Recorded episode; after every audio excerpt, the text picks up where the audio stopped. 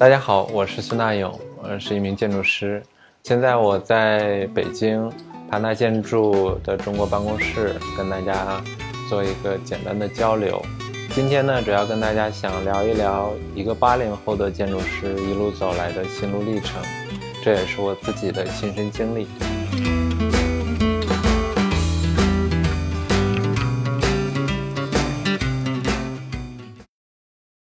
我其实小的时候，我的梦想应该是想做一个艺术家，因为我小时候特别喜欢画画，然后结果考大学的时候阴差阳错的就进了建筑学院，就开始学了设计，然后学完接触到建筑之后，就发现建筑有一种有另外一种魅力，它就吸引你。因为艺术，我觉得绘画它是创造一个你想象的空间和世界，但是建筑实际上是在用物理的方式创造一个真实的世界和环境，所以这一点在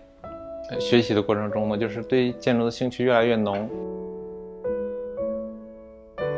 我是零五年毕业的，毕业的时候就直接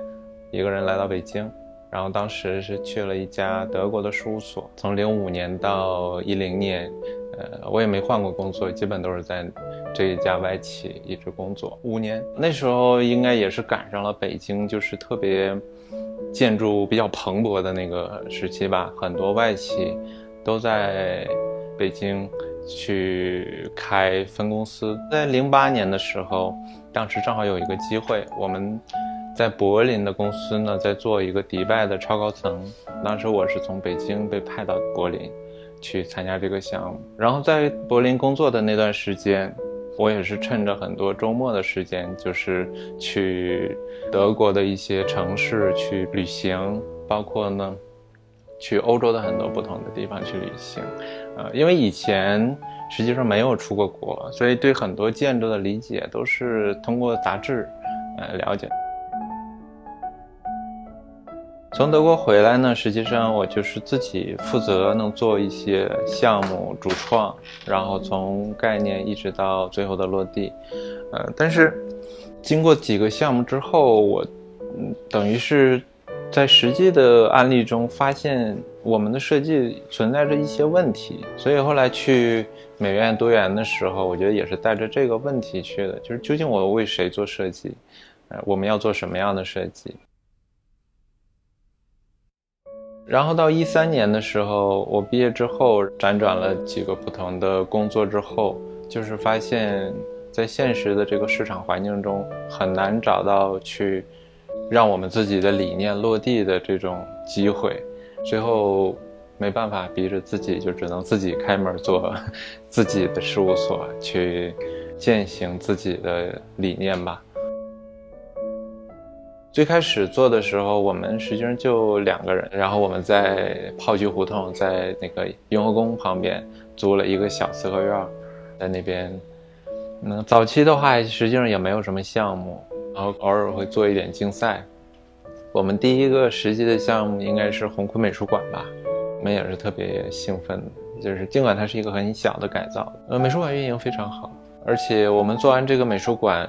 之后。然后《Time Out》那个杂志还把它评为北京最值得去的十大美术馆之一。美术馆实际上探索了一种一个设计概念，就是洞穴。可能也跟我小时候的经历有关吧。因为小时候那成长环境，我是在农村长大，所以生活的那个房子和土地的那个关系，感觉就是一个整体。我觉得就是埋在那个怎么讲记忆深处的。所以在真实的这个项目中，我们一直希望能在建筑里面创造这样的一种安全感，呃，去去找到建筑的原点或者它很神秘的那一部分。其实一路走来，一直我觉得都不是特别的容易。我觉得这可能也也反映了就是我们这代建筑师的一个现实的一个处境和呃。生存的状态吧，就尽管我们很多项目在国际的网站上发表，然后曝光，啊，包括我们在国际上也得很多奖项，啊，包括国内，甚至很多同行每一次见面，大家都会介绍说，哎，我们是设计师里面做设计最好的。但是呢，就是实际上在现实的工作室的运营问题上，也是面临着很大的这种困难。最难的，比如说，比如说我们一四年的时候，等于事务所一个项目都没有，呃，但是我们突然间接到了另外一个美术馆的项目，然后我们就非常的开心，然后就投入所有的精力和人力来做这件事儿。但是呢，呃，我们整整做了将近一年的时间，但是我们。只收到了最初期的一个，就是很少的一部分费用，但是到最后的时候，如果说那个项目不能顺利结款的话，那连房租都交不交不下去，然后大家所有找来的这些人员的薪水都没办法给大家。那个时候我还真是，就是压力蛮大的，然后就去找我们的业主，然后业主说：“你把这两杯酒喝了，下周就给你结款。”然后真的就把那酒喝了。东北人酒量还可以，就是那是当时非常非常窘迫的一个状态吧。读研之后，开始决定做事务所的时候，就是对设计的这件事情的理解，应该相对还是有一个自己的判断。我觉得我最大的收获可能是一我自己的一一句话或者一个理解，就是说。立场决定判断，判断决定选择，选择决定命运。所以就是，我觉得最重要的，作为设计师或者作为建筑师，你的立场很重要，就是你要知道自己为什么而做。我觉得我，我至少我很坚定的就是说，建筑应该是为人而做，然后我们不应该为了人的一己的这种。私欲而去破坏环境，或者去牺牲他者的利益，我觉得这个是一个最基本的一个前提条件啊。所以后来我有一个想法，就是说 less is love，就是少即是爱。就是其实密斯最早说少就是多的时候，实际上 more 是人们的一种诉求，是人们渴望的一种价值的价值观或一种欲望的一种。体现，这可能也体现了那个时代的一种物质匮乏，或者是一些现实的情况。孤独这件事情，好像无时不刻它都在，都在你你的左右，而在你的身旁。所以，你如何去和孤独对话？你如何去面对自己的孤独感？如何在孤独中前进，或者在孤独中？找到方向，或者找到出口，我觉得每时每刻都在都有孤独感吧。可能每个人的性格就是注定了你的命运，或者说你的处境，而包括很多事情。所以那句话叫“性格决定命运”嘛，是吧？因为我的性格相对就有点内敛，比较内向，所以平时也很少跟外界有这种就是非常呃。开放的打开自己的那种状态也很少，所以基本上生现实生活中就是生活在一个自己的世界里边。我觉得设计是唯一能让我真正就是快带来快乐和和兴奋的那个这件事儿。但是呢，我觉得这个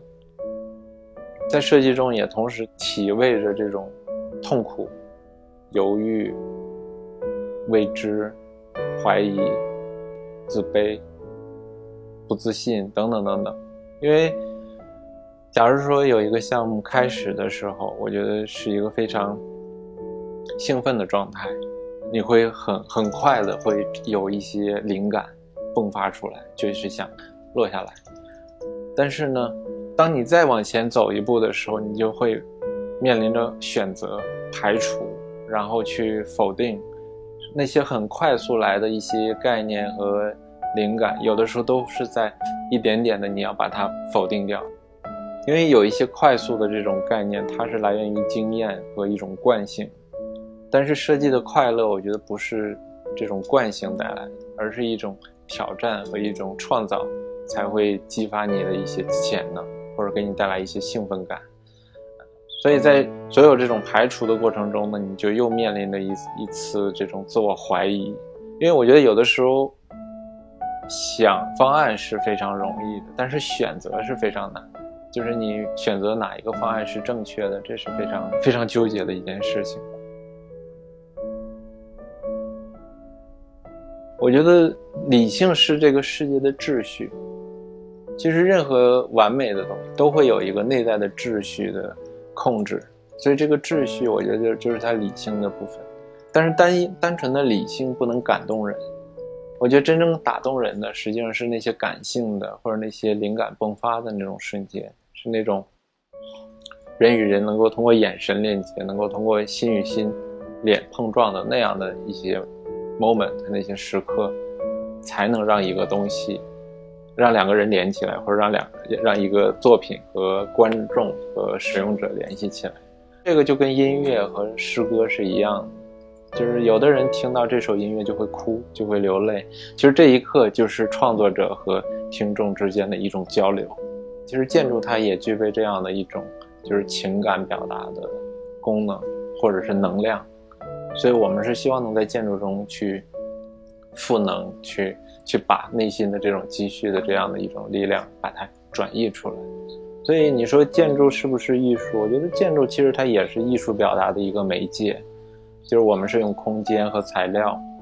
去把我们的思考和对世界的理解把它转移出来。它不像诗歌，你翻开的时候才能读到它。建筑是你每无时无刻都生活在这个空间里面，所以它是一个真实的，你能跟外界进行交流的一个媒介。我现在的状态就是，首先有一点，我觉得，当我们谈爱别人的同时，我们更要爱自己。所以，建筑师作为建筑师，我觉得我们做很多很多很多项目，如果你不走心的话，如果你不去。从生命的角度，从人的角度去思考的话，你可能做的越多，你制造的垃圾就越多。所以，所以我觉得我们也是在平衡，就是做那些真正的值得你用生命付出的项目。然后，当这样的项目来临的时候，确实我们也会把自己完全的放在这个项目里面，把自己扔在这个里边，可能。甚至每一个项目，它都是一个你自己生命的一次洗礼一样，那样的一一种状态。所以我现在也是非常谨慎的去选择项目，就是选择那些真正能够信任你的，然后能够允许你，给你机会让你去爱他的这种 项目和业主，然后你去投入你的全部去去做这件事，然后希望这样的